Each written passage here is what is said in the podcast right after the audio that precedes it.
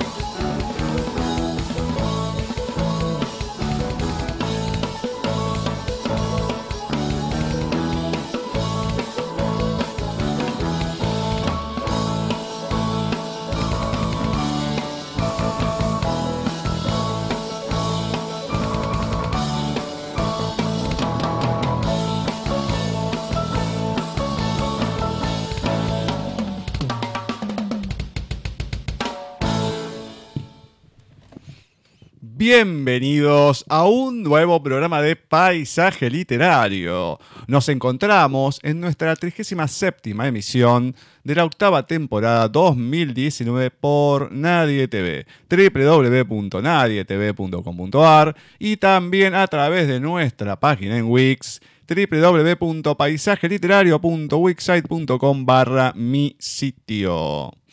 Un nuevo programa con entrevistas, con lecturas, bueno, bastante cargadito, un programa muy interesante que se viene el día de hoy, 23 de octubre de 2019, que, bueno, lo vamos a abrir como todos los miércoles con la presentación del señor de la operación técnica y lecturas, Diego García.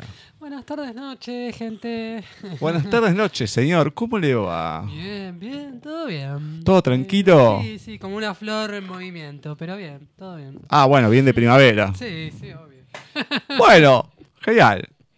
Mejor por usted, entonces. Sí, sí. Así que Esperemos que tenga preparado las aventuras de Pinocchio y demás. ¿eh? Sí, sí, tengo, un, tengo, tengo, tengo el muñeco ahí. Ahí guardado en el armario. Entonces es un comentario muy feliz ese. Pero bueno, no importa. Vamos a dejarlo ahí. Y no ¿Por sé, qué? qué sé yo, no sé, medio raro. Contacto arroba nadietv.com.ar Tienen el mail, Skype, Facebook de la radio, arroba nadietv en el Twitter. Si se quieren comunicar con este programa, lo pueden hacer a través de paisaje literario arroba nadietv.com.ar, mail y Skype. Luego, con Gustavo Literario, nos encuentran en el Facebook. Paisaje Literario es nuestra fanpage. Arroba Paisaje Literario, nuestro Twitter. Arroba Paisaje Literario, ahí le pudimos poner la voz final, como se debe. es nuestro Instagram, donde publicamos por lo general lunes, miércoles y viernes, ahora, alguna portada de algún libro. Hoy tenemos la del entrevistado, con algún fragmento del mismo, y luego poesías con imágenes y demás, para que, bueno, que la gente se pueda deleitar de las dos maneras, con imágenes y con las poesías. Obviamente todo armado ahí, parte por mí, parte por, por Marcela, que le agradecemos. Así que venimos ahí tratando de abarcar todo y a Candela, que nos ayuda a publicar también, ¿no? Genial, Twitter la tenemos a Laura. Después, quieren ver lo que vamos publicando miércoles a miércoles y demás, lo pueden hacer, como se los dije al principio, en nuestra página de Wix www.paisajeliterario.wixsite.com barra mi sitio. Muy bien, dicho ya todas las redes sociales y demás, vamos a ingresar a nuestra sección entrevistas. Hoy vamos a contar con la presencia vía Skype del bailarín, coreógrafo y escritor español Enrique Guijarro Cerezo, más conocido como Quique Guijarro, que nos va a estar presentando hoy una de sus obras, la última, que está editada por Ediciones Russer.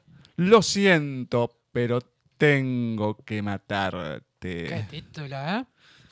Ay, cómo me gustaría hacerlo a mí eso. Ay, qué, qué alivio que sería en cierta manera algunas cosas, ¿no? Pero bueno, libro muy interesante, muy interesante. Tiene algunas cues- cuestiones particulares que las vamos a ir resaltando en la entrevista, lógicamente. Así que todo suyo, señor García. Hola, buenas tardes, noches, Quique. Buenas noches. Buenas tardes, noches. Quique, ¿cómo va todo por ahí? Pues aquí vamos, que aquí es, más bien de noche que de tarde. Por eso mismo decimos buenas tardes, noches siempre. A usted le tengo todo. que estar más despierto. Claro, decir que tenemos un amigo muy querido que no nos escucha, que está en Australia, si no ya ahí sería un desmadre. Diría buenos días, tardes, noches, ya abarcaríamos todo, pero bueno. Y, ya- y un bucle así incesante. Sí, esperemos que no, por, por la salud mental de la gente. Sí, Y, y no, la nuestra también, en cierta manera, ¿no? Pero bueno. Bueno, perfecto. Sabemos que tenés un tos bastante activo, así que no creo que a estas horas tampoco estés muerto ahí ni nada. Como No, que soy un, soy un bicho, soy un bicho un poco nocturno yo. Ah, muy bien. Yo lo que agradezco, eh, te lo dije en privado, antes de empezar con las preguntas y todo, agradezco que no estés hablando como en los primeros audios. Sí, yo como buen canario hablo a una velocidad parecida a la de los argentinos, pero si quiero hacerme entender, también sé frenar. Muy bien, los primeros audios dije, es más, se lo reenvié a Marcela y le digo, mirá lo que nos espera. Creo que la entrevista va a terminar en una 15 anécdota. minutos. Pero muy bien, muy bien. Bueno, vamos a empezar con la pregunta de rigor, que nadie escapa a ella. Qué pregunta, ¿eh? Es una pregunta, según, según Diego, según el señor García, es intimidante. No sé, tampoco es tan complicada, pero bueno, es como para abrir el juego. Así que, en tu caso, ¿qué nos podés contar de Quique Guijarro en la voz de Quique Guijarro? ¿Qué les puedo contar de mí mismo en mi propia voz? Pues que estoy, puedo decir a boca llena, en el mejor momento de mi vida, profesional, personal y, y podría decir de alguna forma energéticamente, mejor que nunca.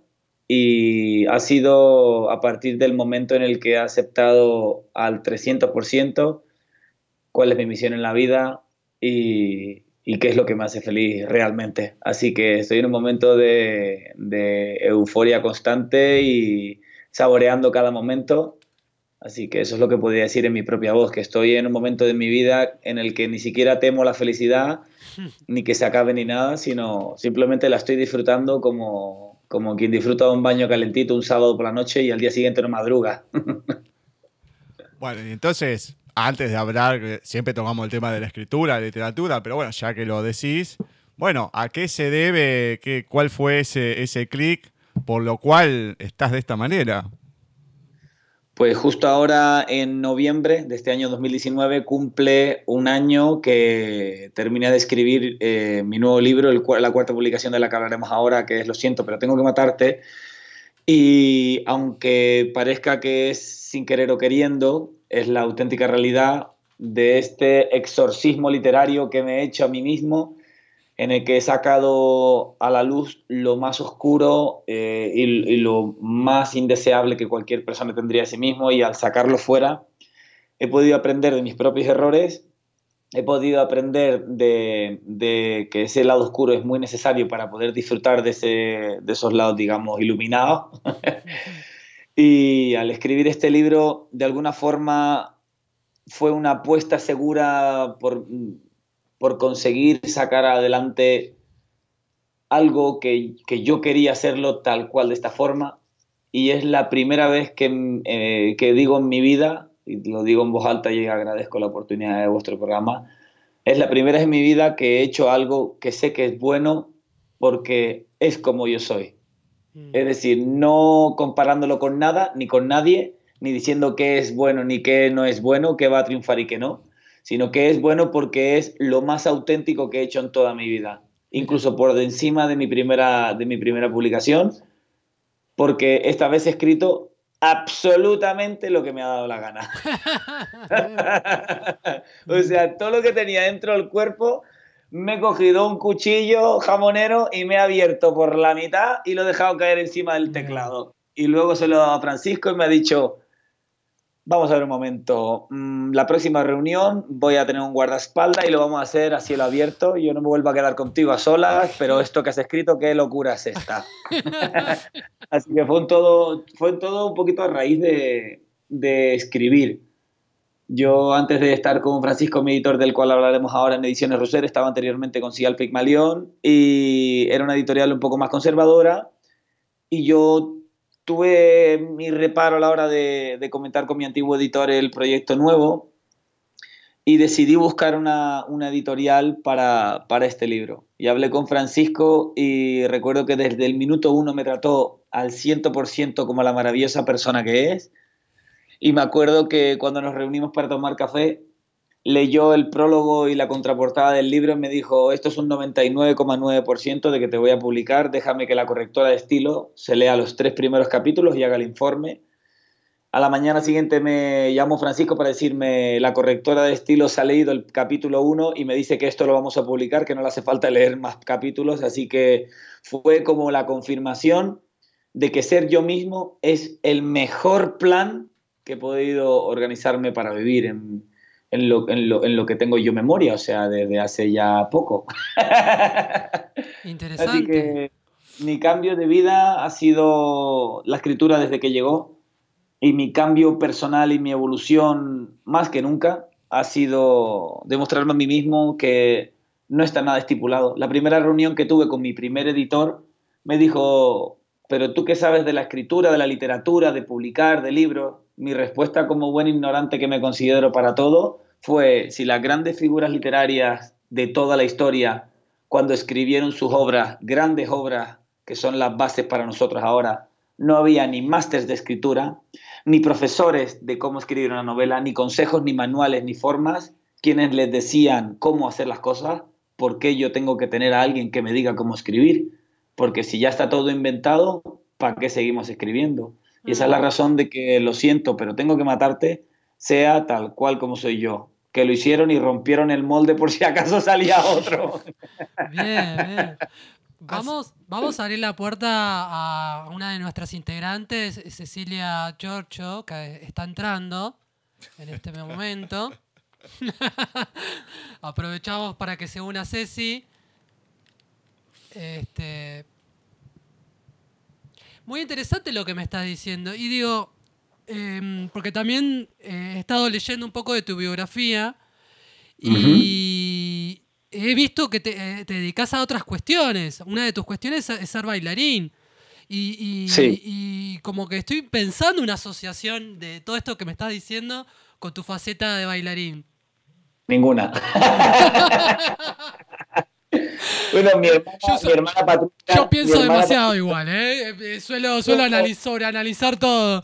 Este, ah, de alguna forma te puedo decir que mi hermana Patricia, desde hace unos años, me dice que soy como un hombre del renacimiento, mm. que hago un poco de todo y que voy a acabar quemado la hoguera.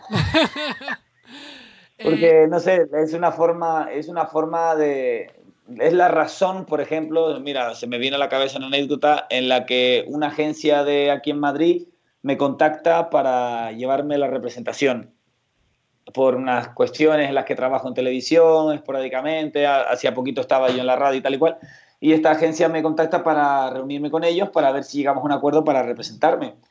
Cuando llegamos a la, a la reunión me preguntan, bueno, ¿tú qué quieres? Y yo les dije, yo quiero ser el próximo Jesús Vázquez, Javier Sardá o la próxima Paula Vázquez, el próximo Pablo Motos de la historia en España.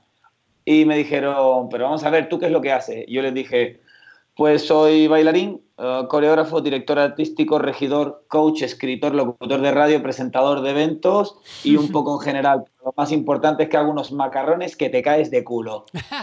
Y claro, es como de, eres demasiadas cosas, no nos interesa representarte.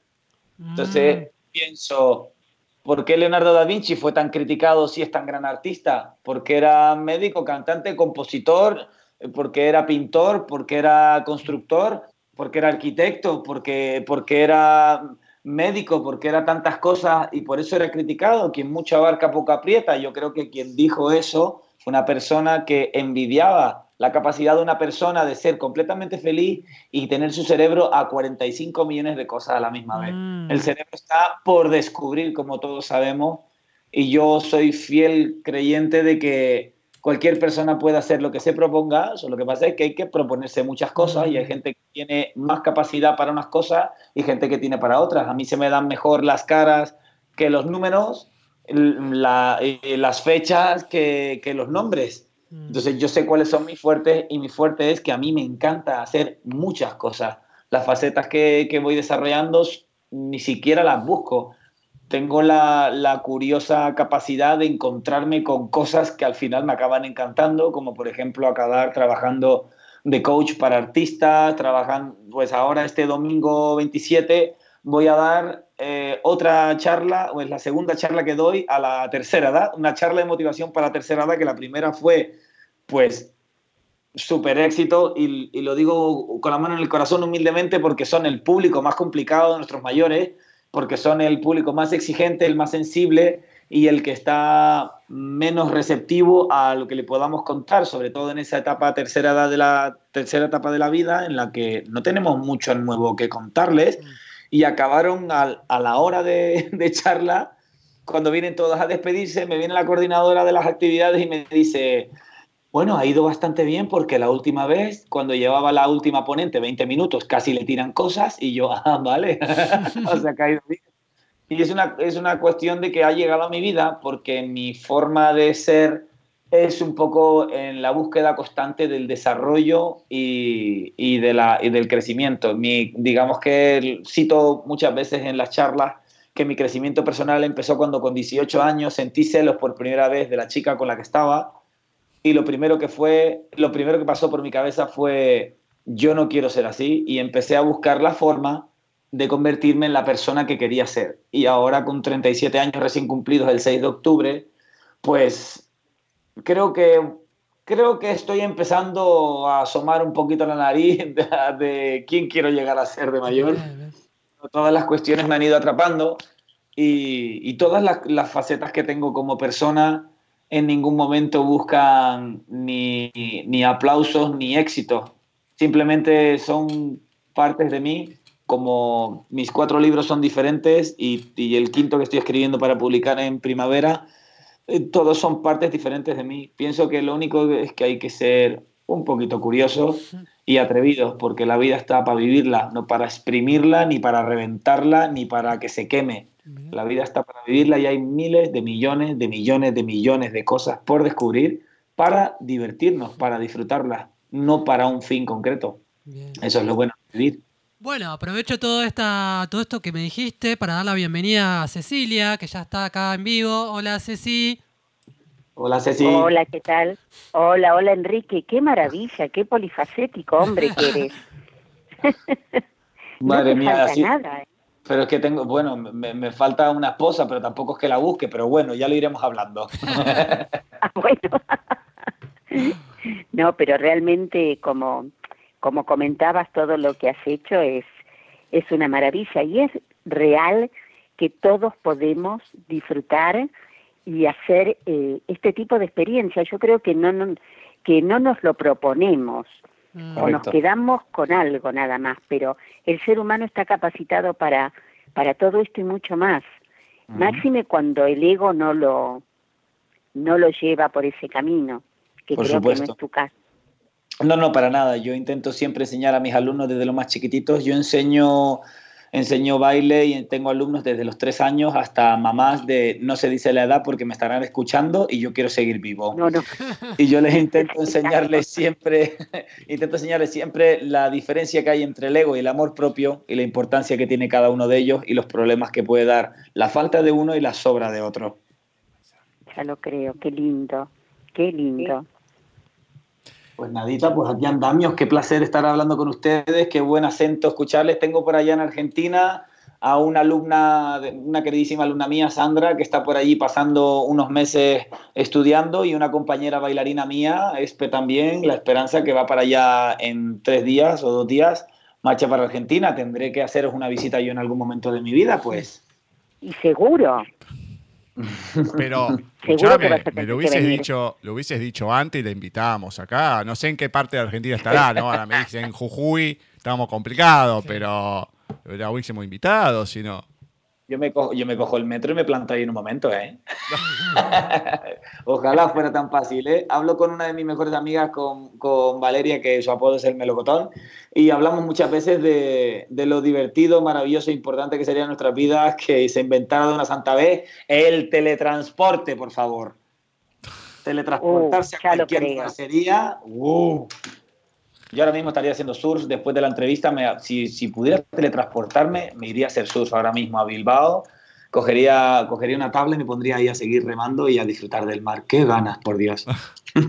bueno, tenemos otra faceta más de, de Quique. Bueno, ya que estuviste hablando de la, de la novela, voy a yo voy a empezar con eso. Después la voy a dejar a Ceci, a Diego, cualquier cosa que, que, vayan con las, con las preguntas de inicio. Vamos a ir cambiando un poco la, estructura del programa, ya que se dio así. Lo primero que se me había surgido, que no tiene nada que ver con la novela, aunque sí con algo que comentaste, nosotros hace unos miércoles atrás, en otro programa, en Confusión de Miércoles, uno de los chicos, en vez de decir eh, destacó, dijo se destajó. Entonces, destajó, nos quedamos. Y me hizo acordar a lo que dijiste ahora, bueno, me corto, que estabas diciendo al principio, digo, bueno, ahí está el se destajó. Precisamente sería, sería en voz eso, ¿no? Lo que querías hacer era destajarte. Pero bueno, era algo que me había surgido. Pero a ver, em, estabas diciendo que esto era lo, que querías escribir, lo que salió, que era lo más puro en vos, que era tu esencia y demás. Y uno leyendo la novela dice, bueno, es una novela negra bastante cruenta en muchas cosas, Dice, Dios mío, si esto es lo, que es él, su esencia, qué sé yo, por favor, sí, la verdad que Kiko tiene razón. La próxima vez hay que venir con un par de guardaespaldas y más, porque bastante complicado. A ver, tenemos a un muchacho, a Leonardo, abogado, junto a un amigo, Albert, a su familia, la hija Cleo y Marie, la, la mujer. Y bueno, el primer capítulo es muy impactante porque comienza con el final, un final, oye, Dios mío, ¿qué pasó acá? No se entiende nada, es muy fuerte el principio. Sí, yo creo que yo creo que fue la forma en la que el propio libro me, enganchó a mí mismo como, como, como autor y, cierto es que cuando me preguntan la forma de estructurarme los libros, porque ya que a ti te ha llamado, en este caso, Gustavo, el primer capítulo te ha llamado la atención, todo el mundo me dice que si hago un poco el método tradicional de empezar a escribir y luego voy viendo cómo va yendo la historia, luego le pongo título.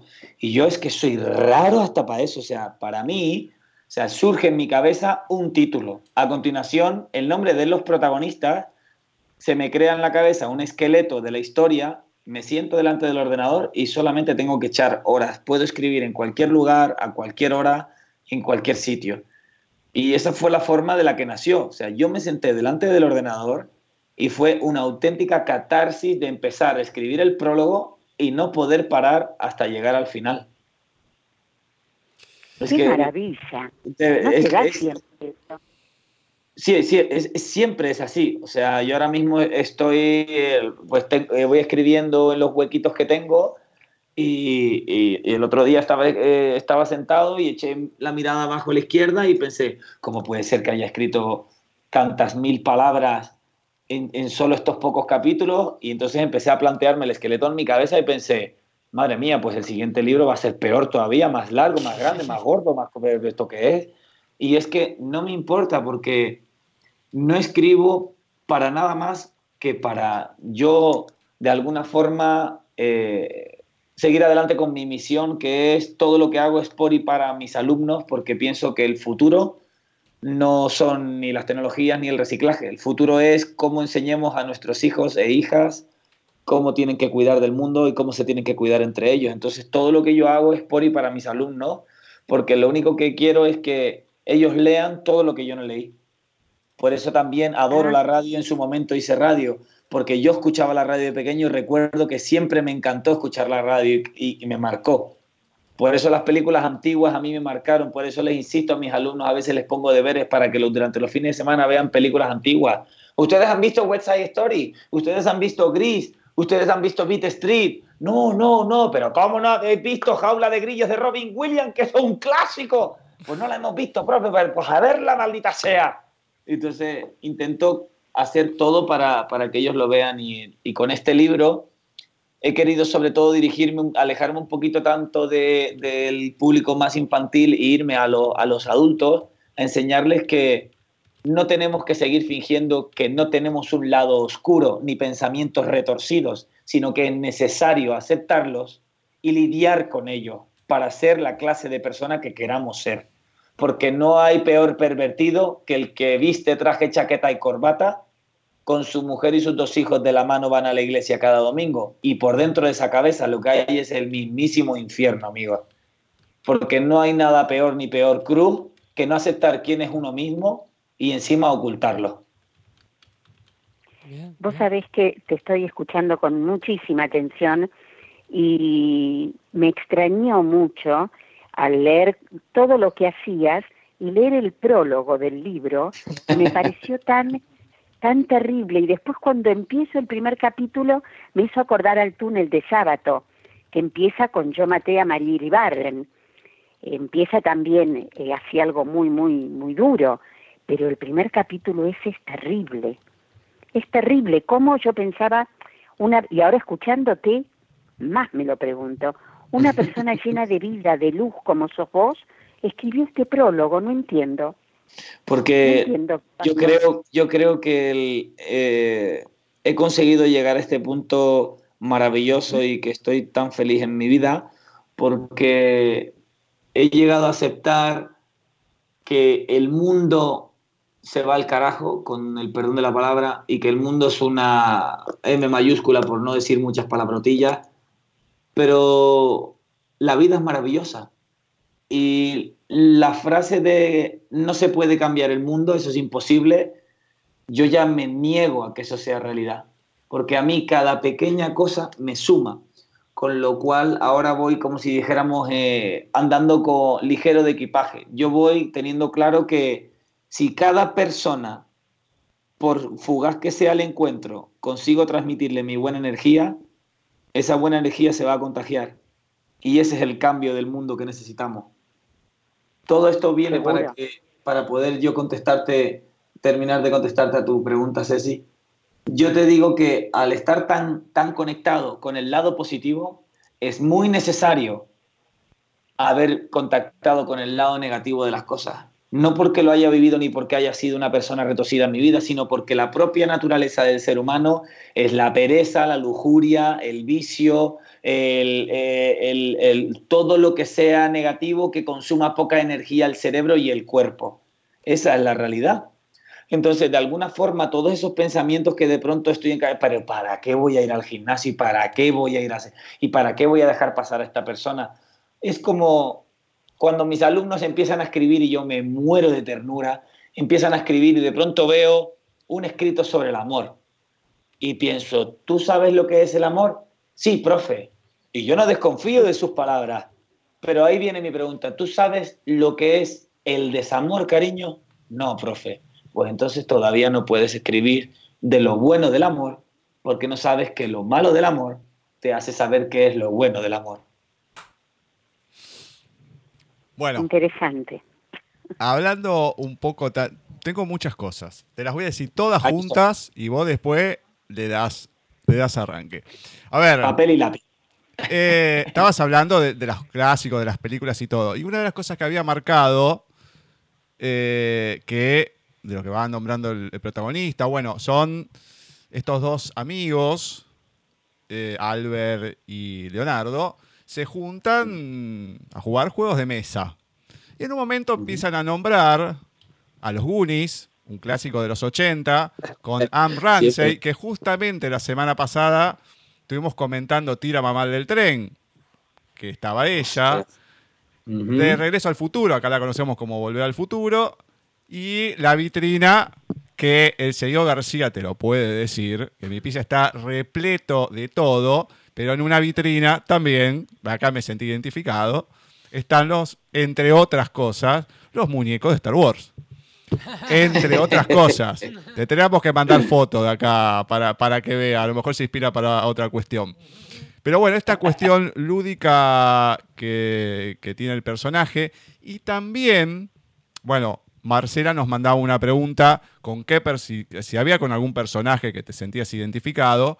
Y a la vez, lo otro, es que en, una en algunas partes, creo que en tres, cuatro, por lo menos partes de todas de estas 500 y pico de páginas, 550 por ahí, en un momento el personaje va pasando por muchos estadios y hay muchos momentos de desesperación. En esos momentos de desesperación, el personaje se empieza, bueno, a calentar, a tirar algunos improperios. Y llega un momento que a mí por lo menos me llamó la atención y es lo que me pareció a mí, que como que el personaje, te desconectas del personaje, lo que está diciendo, y no te pones en la piel o en la voz del personaje, sino que ahí aparece directamente Quique dando, sacando todo eso de sí, porque a mí me resultó muy notorio, porque es, no, acá ya no es el personaje, ya es él que se está sacando un montón de cosas encima y de qué manera, porque le da, le da y le sigue dando, pero es como el, en el béisbol, se va, se va, se va y se fue. Se va y se fue del campo. Entonces, todas estas cosas que te fui comentando, a ver, ¿qué me contás? Pues por partes. Eh, no es la primera vez que me preguntan con qué personaje me he identificado. Y sí es verdad que los autores, eh, de alguna forma, estamos un poquito de nosotros en cada uno de los personajes, pero es que sí es cierto que lo he procurado en las anteriores tres publicaciones, pero en esta cuarta hora mm, tengo que ser sincero. Yo me siento ante el ordenador y yo estoy viendo una película. O sea, no estoy, eh, con este último, ha sido tan nirvana y tan catarsis a la misma vez que en ningún momento me quise reflejar, no quise dejar un detalle, sino lo único que quise fue sacármelo fuera y decir, vamos a ver, ¿qué es lo que tengo dentro? Esto, esto me sirve, esto no me sirve, esto lo quiero, esto no lo quiero. Entonces, no me he escondido ningún personaje y si me tengo que sentir identificado con algún personaje, me siento, por no hacer mucho spoiler, con Don Rafael, que se que es un caballero, un señor de costumbres que trabaja mesa con mesa con el protagonista y una persona pues muy sencilla, que lo único que está esperando en la vida es su momento para jubilarse, está ahí arregladito, que le gusta ir siempre bien, bien puestito, porque es un personaje, digamos, que pasa desapercibido, pero no hay cosa que más me fascina a mí de una persona que ver lo que ves y no tener absolutamente ni idea de todo lo que pueda haber dentro de esa cabeza. y luego, después de todas las situaciones que, que, va viendo y que de alguna forma atrapan al protagonista, porque Leo, Leonardo se ve un poquito, puede ser víctima de las circunstancias, como todos nosotros de alguna forma, ¿no? Y, y creo que esa es la auténtica realidad eh, en la que muchas veces nos vemos víctimas, somos víctimas de las circunstancias, pero sí es cierto que nos falta, digamos, la, el libre albedrío como para, para poder liberar ese demonio que llevamos dentro, que muchos sabemos controlar y otros no. Así que de alguna forma he dejado un poquito dentro de este libro, pues todo lo que la, real, la realidad de la sociedad no soporta ni podría soportar. Lo he dejado un libro intentando enseñarme a mí mismo que no está todo escrito, literalmente, y que las cosas no, son, no tienen que ser siempre como todo el mundo espera que sean. Todo el mundo espera que el autor esté en los personajes, no lo estoy. Todo el mundo espera que los agradecimientos estén al principio, aquí no lo están. Todo el mundo espera que haya una forma correcta de expresarse y de dirigirse hacia el público. Y yo como autor, no es que haya roto la cuarta pared, es que he estrellado, un tanque contra la cuarta pared, he tirado el edificio abajo, me he metido por ahí para adentro y he empezado a vomitar encima de la mesa. Porque no hay cosa más bonita que lo que nos sorprende para bien porque nos enseña que todavía hay cosas por descubrir y de alguna forma, lo siento, pero tengo que matarte, es un, un grito al mundo entero para que tanto mis alumnas como mis alumnos, como las personas que no lo son, pero que me dediquen ese maravilloso tiempo a leer, lo siento, pero tengo que matarte, vean que ser como son ellos está muy bien. Y que si la forma de hacer las cosas se sale un poquito del canon de la realidad, de la realidad de la sociedad, no tiene por qué estar mal mientras que no llegues nunca a hacer todo lo que ha hecho nuestro protagonista. Yo voy a leer una, partecita que mm, está en el, segundo capítulo, que es cómo se siente Leonardo en, este, este día 4. Empezamos en un día 7, nos vamos para atrás, día 4. O sea, es muy vertiginoso porque son 500 y algo de páginas en 3, 4 días. En nada. Pero es mucho. Pero, y hay un contrapunto que quiero marcar con lo que voy a leer y que no voy a decir porque es mucho y si no, eso lo tienen que leer, pero ya se van a dar cuenta. Está deseando llegar a casa para disfrutar de un buen rato con su hija, su amada esposa y su mejor amigo, al que quiere como un hermano. Esa es la vida que tiene y la que le gusta. Son pocas líneas, resume lo que es el la vida del personaje, y a la vez es un personaje a la cual en su vida de chico y adolescente ha pasado de todo, pero una brutalidad atrás de la otra para poder como desconectarte de cierta manera y llegar a esto. O sea, em, dicho así en el aire es medio extraño lo que digo, pero al leerlo se van a dar cuenta con estas pequeñas frases y todo lo que viene en un cierto capítulo, que ahora no me acuerdo, pero es cuenta todo, todo lo que desencadena que, vamos a decir, que se le sale la cadena y empieza a decir una caterva de cosas, de todo lo que le fue pasando, y vos decís, chao. O sea, ¿cómo, ya podés, se fue de ¿cómo, podés volver de eso? O sea, desde tu mm. perspectiva, a la hora de escribirlo y todo, o sea, ¿cómo, cómo te imaginás a la hora de, de, escribir este personaje o en la vida real? ¿Cómo alguien puede volver de todo eso? Nos sorprendería, nos, sorprendería a este grupo que estamos ahora la crueldad con la que la realidad nos azota en toda la cara y el personaje que creamos para ni siquiera ver lo que pasa. Porque en las propias puertas de nuestras casas suceden cosas y hay, y hay desgracias y miserias. Incluso en el mismo edificio donde vivimos, las pequeñas historias, igual que te citaba antes a don Rafael, que me fascina ver a una persona que tiene una imagen y no tener absolutamente ni idea de lo que guarda esa cabeza, ni de lo que ha compuesto esa forma de ser y esa personalidad, y ese carácter, y ese quién es y por qué va vestido así. ¿Va vestido así porque es un personaje o va vestido así porque es esa persona? La realidad es que, por desgracia, el mundo ya no es sota, caballo y rey, como se suele decir aquí en España, por decir eh, es así y asado. La, cantidad de, de variables, la evolución, lo que ha cambiado el mundo, nos lleva a tener que aceptar la realidad de la sociedad de que hay muchísima gente que sufre vejaciones terribles en su día a día y ni siquiera son conscientes. Por la evolución de la sociedad, cosas que tenemos asumidas y por, la, y por, y por la realidad de la sociedad, cosas que se mantienen en secreto como si viviéramos todavía en las cavernas. Porque sí es cierto que hay muchos tipos de esclavitud, hay muchos tipos de, de, faltas de todo. No sé si me estoy explicando, me siguen, compañeros, pero es una forma de decirles que... No sé si me explico, Ceci. No, no, no, para mí sí. Sí, ah, con lo que está diciendo, por ejemplo, me, me, imagino el tema de la trata de blancas, por ejemplo. Sí, y, que, y que hacemos oídos sordos. y que, por ejemplo, una, vez... Sí, sí.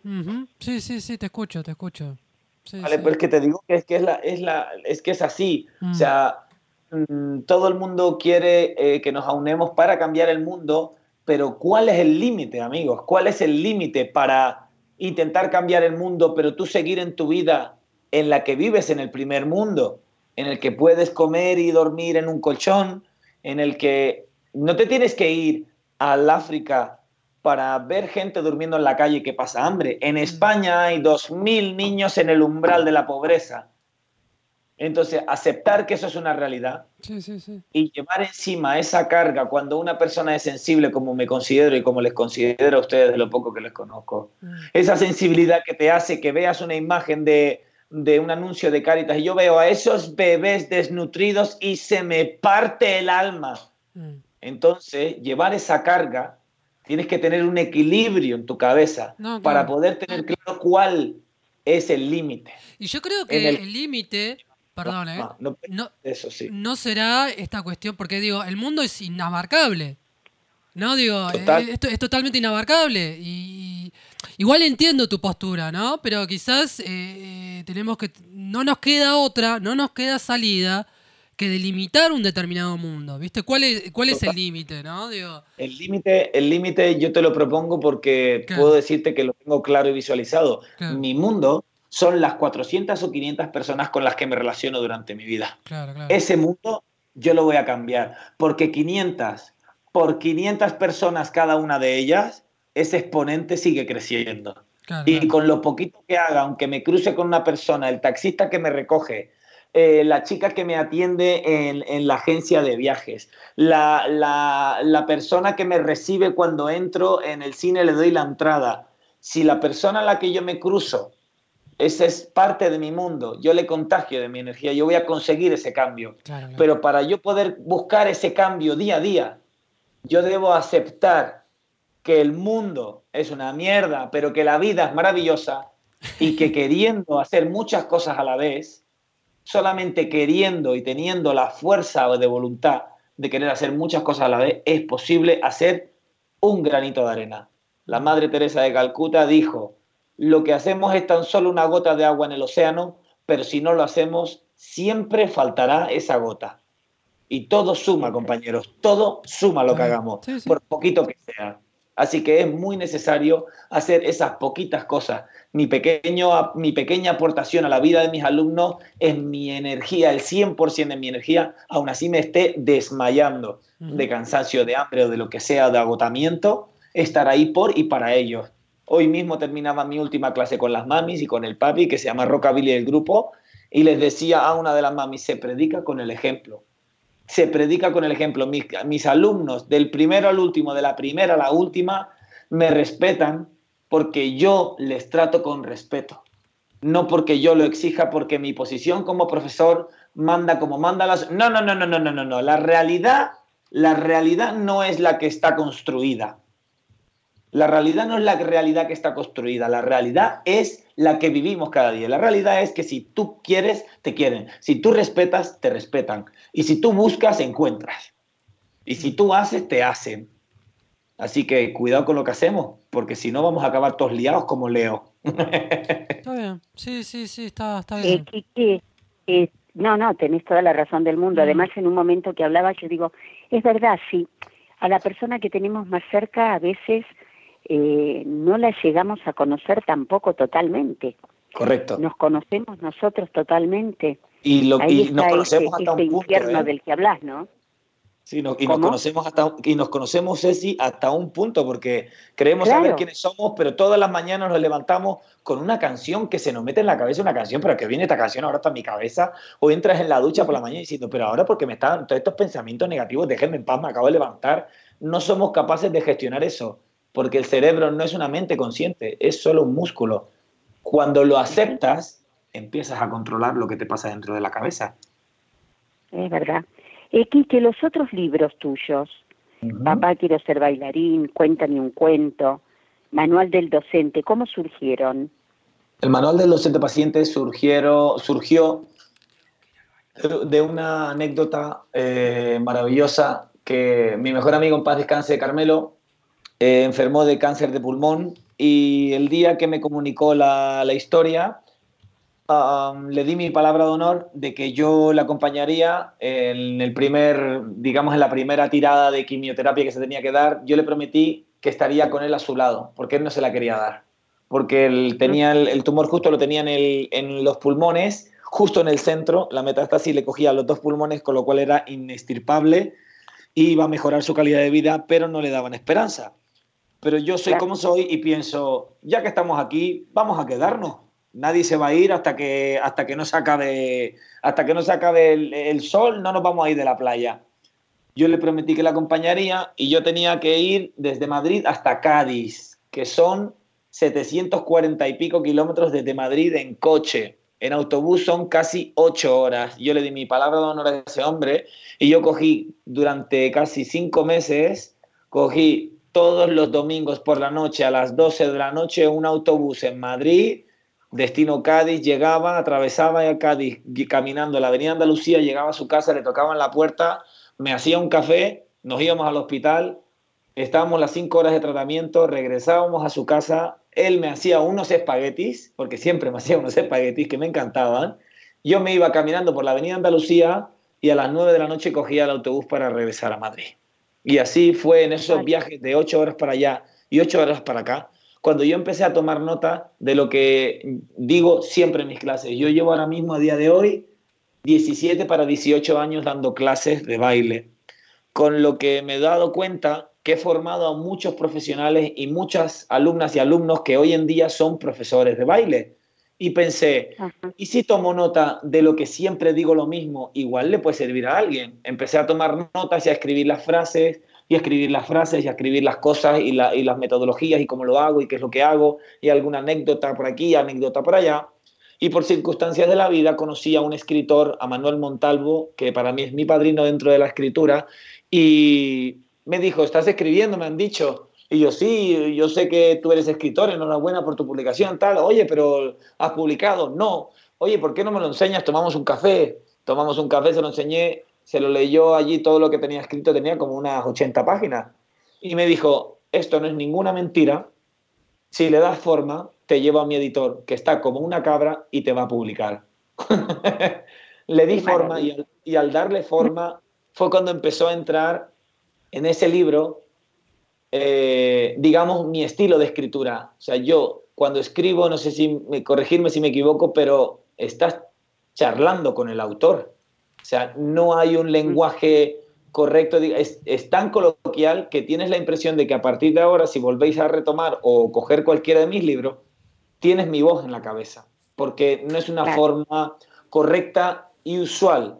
No la, no la tacho de nada, ni la etiqueto de nada, sino simplemente es como charlar conmigo. Mi forma de hablar es mi forma de escribir. Y empecé a meter mi forma de ser dentro de ese libro y acabó siendo, eh, pues, como se llevó un premio aquí en, el, en la Feria del Libro de Madrid en el año 2016, eh, premio Mejor Libro de Autoayuda.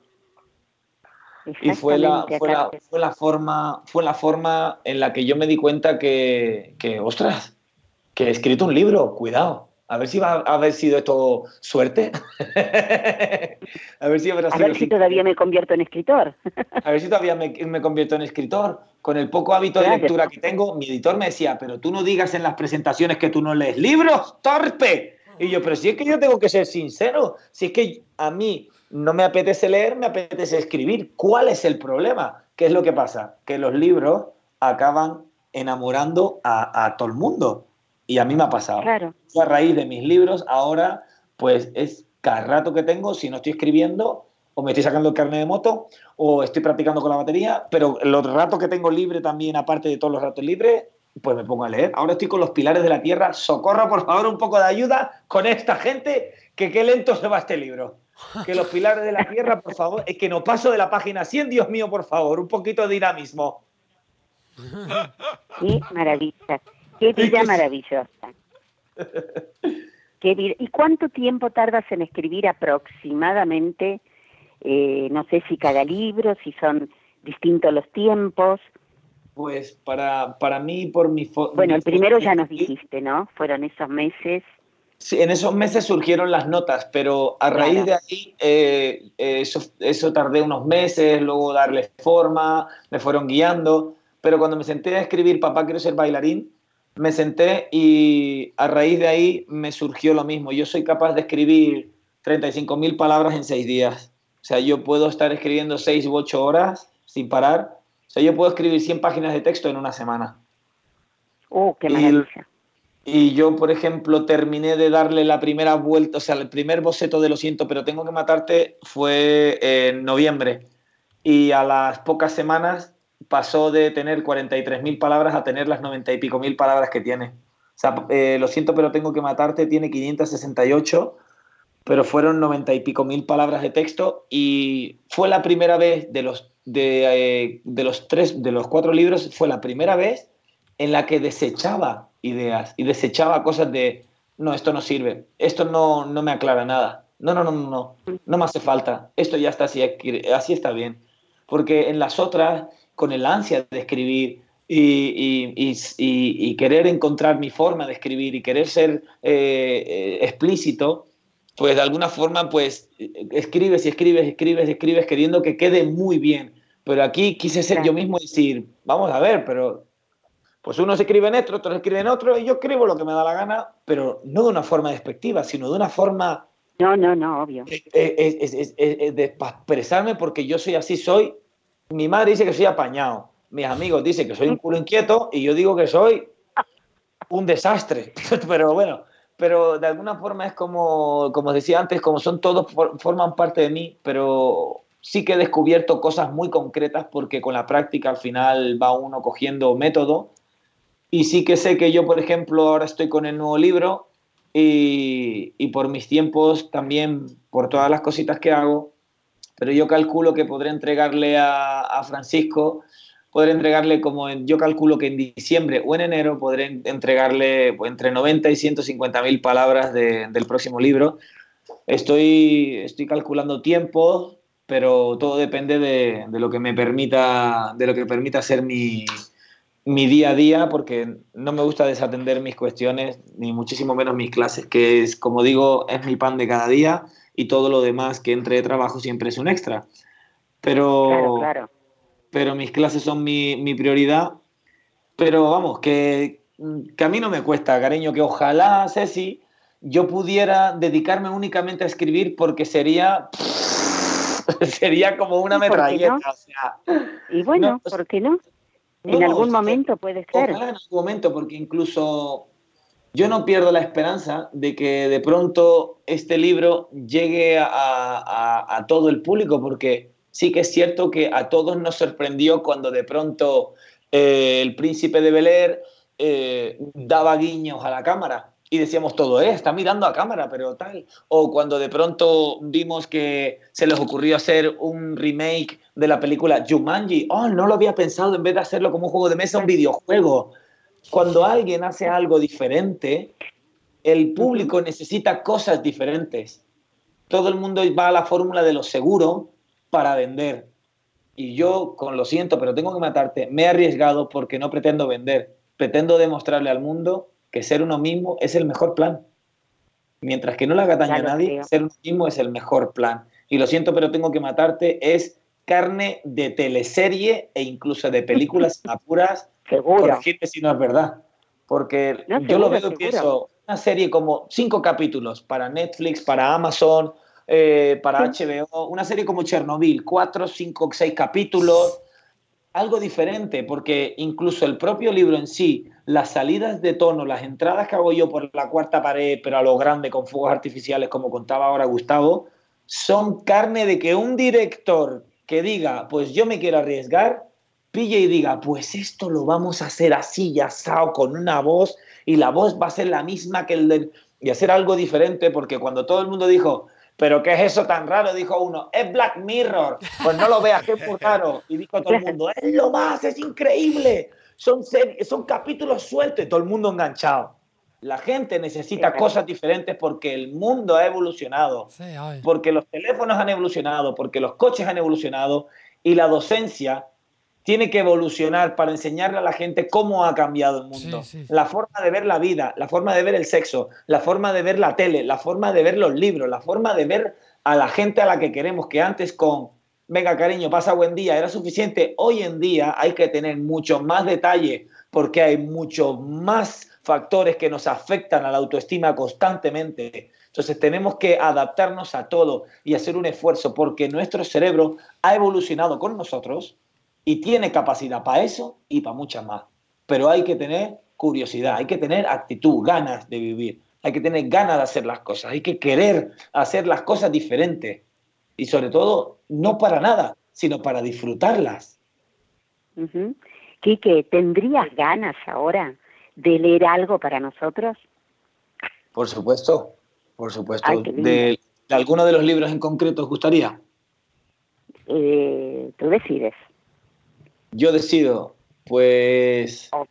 Voy a, voy a pediros que me, des la, que me des la venia, Gustavo, de leer la diferencia de la. me gustaría leer los agradecimientos de mi primer libro y los agradecimientos del último. ¿Qué os parece? Pero, dale. Una cosa que lo comentabas y que a mí me parecía raro, no es que nunca lo vi en ningún libro, pero por lo menos en, los libros de la gente que hemos entrevistado en todos estos años, siempre aparecen al, principio, en una, dos líneas, tres como mucho.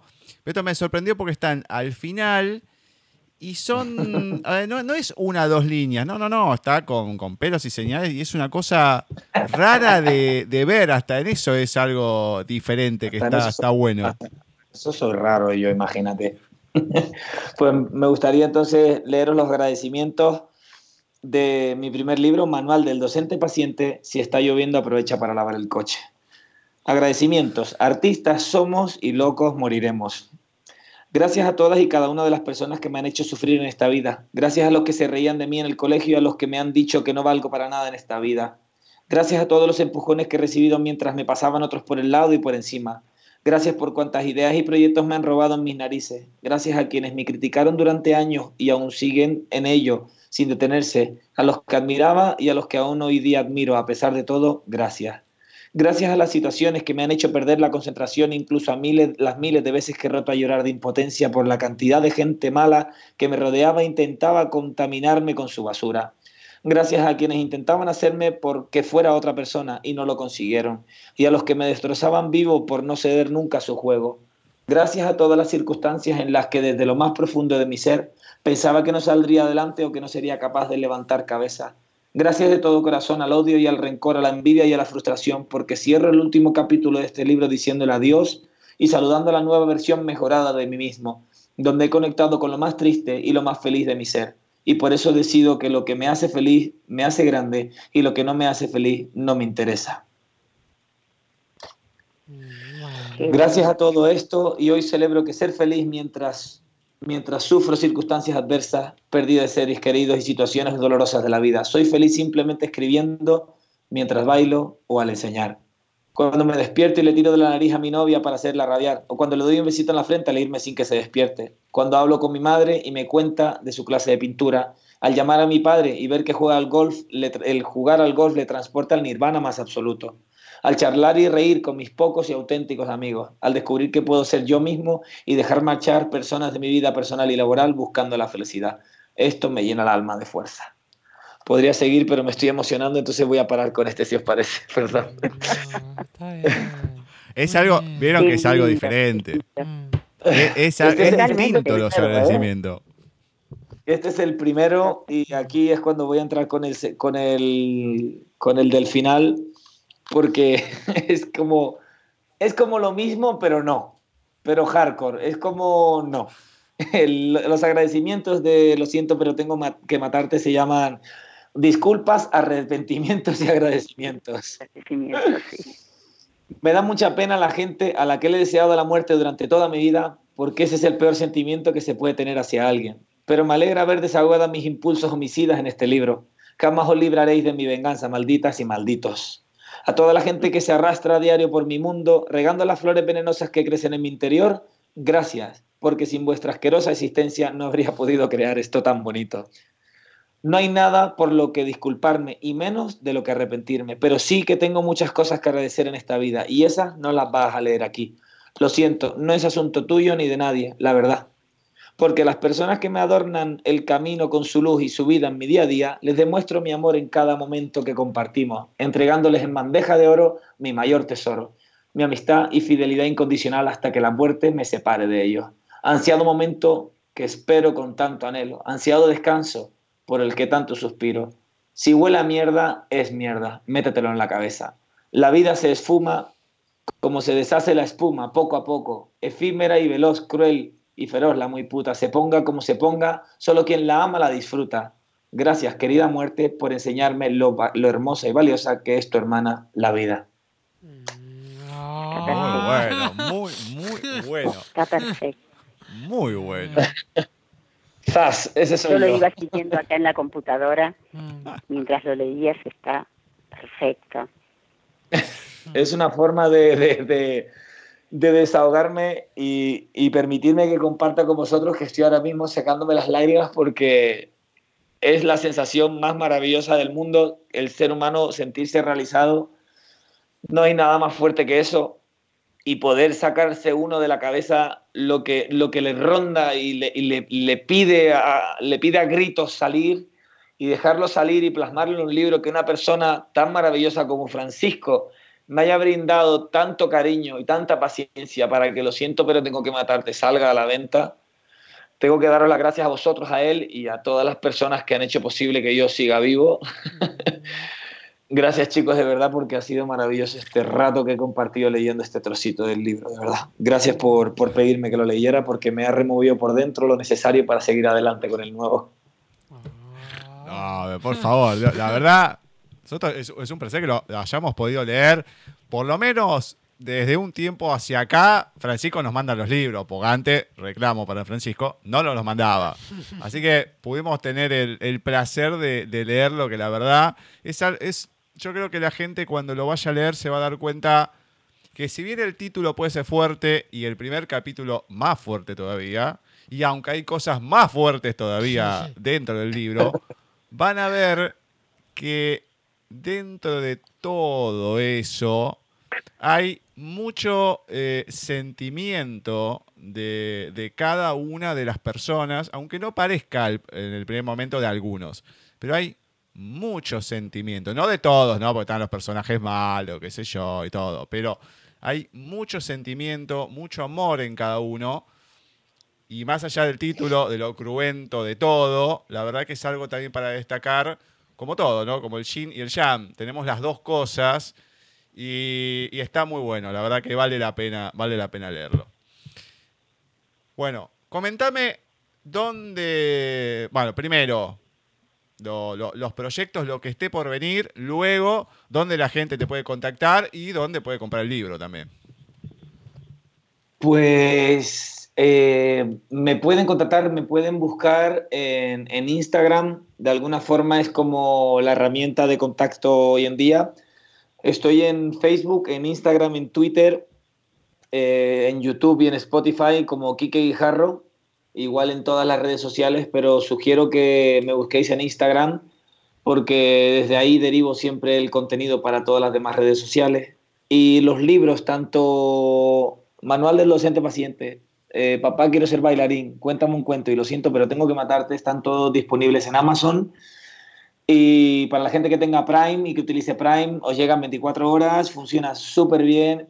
Y lo bueno es que Francisco eh, me ha concedido uno de los sueños que yo tenía, que era que estuviera el libro en digital, porque hay que adaptarse a las nuevas cosas, el papel es maravilloso, pero también hay maravillosos lectores y maravillosas lectoras que le dedican el tiempo a los libros y a los nuevos autores como yo, pero utilizando sus libros electrónicos. Entonces están todos disponibles los cuatro y en la versión en digital de Lo siento pero tengo que matarte en Amazon. Y también en la página web de Ediciones Ruser, y ah, gracias por el contenido que habéis subido a la web, chicos. Muchísimas gracias, de verdad que lo he leído y es genial. De verdad, gracias por tomaros el tiempo y, y por leeros el libro. De todo corazón, gracias. Soy súper borrico para escribir, como habéis visto. Soy muy bruto, soy muy cruento, todo lo que queráis, pero soy una persona que al final soy un trozo pan, que, que soy súper blando y que, y que estoy aquí, por si me estáis viendo por el Skype vosotros, estoy haciéndome el duro, pero si me veis los ojos rojos es porque estoy todavía aquí haciéndome el macho, ¿vale? pero de verdad que, que, están todos disponibles, como os digo, en Amazon y, y no sé, y no, no os digo que me deis la oportunidad, daros la oportunidad de atreveros a leer algo diferente, es lo que os sugiero, que más que pediros que me deis la oportunidad a mí, yo me he quedado, pero bien a gusto después de escribirlo, así que os propongo que os deis la oportunidad de leer algo diferente y algo que sin duda no os va a dejar indiferentes. Genial. Bueno, comentame si hay algo que esté por venir, que estés ahí pensando o escribiendo, para ver si te podemos, tenemos pensado ahí, podemos organizar a, no sé, en poco tiempo tenerte de vuelta el año que viene o cómo viene la mano. Sí, sí, por supuesto. O sea, yo, eh, mi intención por el resto de mi vida es escribir un libro por cada año de vida que me quede. Así que preparaos, que nos vamos a ver muchas veces. Pero me encanta. Nos quedó mucho para hablar en esta entrevista. Eh, yo, tiene mucho, sé si a lo mejor, Diego obviamente que, que lo han conocido, un poco más de, de, de, sazón tiene, ¿no? Pero me hace acordar mucho a Salvador. Eh. Pero mucho. Puede ser. Es, exclama un poco más que Salva, ¿no? Porque tiene otra manera de, de, hablar, tiene, es más enérgico que Salva, ¿no? Pero tienen algunos, en algunos fragmentos. Salvador es un. Parecido un, a nuestro sevillano. Claro, sevillano que ha, ha, caído de casualidad en Argentina, después se quedó cuatro años, hoy en día está viviendo en Australia. El tipo, muy raro todo cómo va su vida. Pero la verdad que un, un tipo eh, estupendo, pero en cierta manera medido. No, vos pues sos un poco más desenfrenado, ¿no? Has, has, pegado cada, no grito, pero has dicho las cosas de tal manera de decir, no, no, bueno, salís un poco de lo que salva. Pero me hacés acordar mucho a, a la manera de ser, a, a, a la buena persona que salva. Y eso es lo importante con lo que uno, principalmente, más allá de todo lo que hay, que es con lo que se queda. Muchas gracias, joder. Me quedo aquí yo ahora con la cara colorada, que no sé qué decir. Ay, qué divino. Sí, en el fondo lo peor de todo es que hablo mucho para que no me hagan preguntas personales porque soy tímido en el fondo, por eso hago ruido, para distraer. No pasa nada. No bueno, pasa espero, de, espero como mínimo volver a contactar con ustedes, pues yo calculo yo calculo que en abril o mayo de 2020 publique mi nuevo libro y ahora mismo mi proyecto, o sea, mi idea de proyecto es publicar un, un, nuevo libro que va a ser una saga de tres, así que que se preparen. Ah, bueno. Me encanta. Y no va a tener entonces. nada que ver con ninguno de los cuatro, no va a tener nada que ver porque, como os digo, hay muchas cosas por descubrir en la vida, muchas cosas por hacer y, y solo hay que tener curiosidad, solo hay que tener ganas. Perfecto. Bueno, Quique, la verdad que muchísimas gracias por, por darnos un, un poquito de, de, tu tiempo, por dejarnos conocerte a estas horas, gracias. obviamente, allá en España. Todavía el que venga la semana que viene ya casi va a estar en el cambio de horario, vos todavía no, así que te comiste cinco horas más. Pero la verdad que muchísimas gracias por, por dejar eh, que, te, que te conozcamos un poco más. No, gracias a ustedes a todos los que estáis ahora mismo conectados aquí, que aunque seamos, seamos poquitos más toda la gente que está al otro lado de las ondas, de verdad, gracias, gracias, gracias de todo corazón. Ha sido un auténtico placer. No esperaba para nada que, que vaya, que, que fuera a ser tan entrañable, tan personal, tan, tan real y, y, tan como no me lo habría imaginado. Así que esas cosas me encantan. Me gusta cuando las situaciones me sorprenden, me sobrepasan y, y, estos ratos ha sido, este rato ha sido maravilloso, porque esto, esto, esto suma, compañero, esto me ha sumado mucho a mí. Hoy voy a dormir con una sonrisa en la cara y es gracias a este rato que he pasado con ustedes, de verdad. Quique y nosotros también, porque nos ha llenado de energía, por lo menos a mí. Eh, una energía muy linda, eh, muy transparente y bueno, y sos una persona entrañable. Gracias y bueno, te tendremos muy prontito con la saga. Pues yo encantadísimo aquí, a ver qué tal sale. Yo me voy a sentar en el otro ordenador, no me hago responsable de lo que salga al papel. Buenísimo, gracias. Quique, y de mi parte también, muy linda entrevista, la verdad que, nada, eh, muy lindo todo. La verdad que espero tenerte, que, estés de vuelta, porque da para hablar un pues montón de cosas más. Así que pues bueno. yo les yo les propongo que aunque no mm. publique libro, si les apetece en algún otro momento, alguna otra noche que charlemos por lo que sea, mm. ya sabéis cómo soy, ya sabéis cómo hablo, así que si os apetece que compartamos, mi tiempo es vuestro, así que no me importa que sean las 12 de la noche o la 1 de la madrugada aquí en España, que para contactar con gente como ustedes, a mí no me cuesta sentarme delante del ordenador y que compartamos un poquito porque así es como se cambia el mundo, con las pequeñas cosas, pequeños ratos. La verdad, la verdad. Bueno. muchísimas gracias, Quique. Te tomo la palabra. Veremos a lo largo del año que viene. Y, bueno, dale, te esperamos en cualquier momento. Cuando quieran, soy un hombre de palabra y yo siempre cumplo. Chicos, un abrazo, hasta siempre. Abrazo gigante. Listo. Chao, chao. Bueno, la verdad que estupenda la entrevista. Creo que me saca el sin sabor de hace un par de semanas atrás. Ay, Dios. de muchas cosas. No, no, no. Me saca el sin sabor de muchas cosas de hace un par de semanas atrás. La verdad que es un placer encontrarse con, gente así como, como Quique. Repito, al principio dije, qué complicado que va a venir esto a la velocidad que habla este muchacho. No, se ve que estaba apurado y después, bueno, fue bajando un par de cambios. Y la verdad que se ha disfrutado y mucho. Nos ha quedado muchísimo para preguntarle. de lo clásico ya nos conocen y mucho más, porque la verdad habla y mucho, eh, pero bien. Sí, pero bien. Sí, es verdad. No es que habla el divino botón, no, que rellena espacio.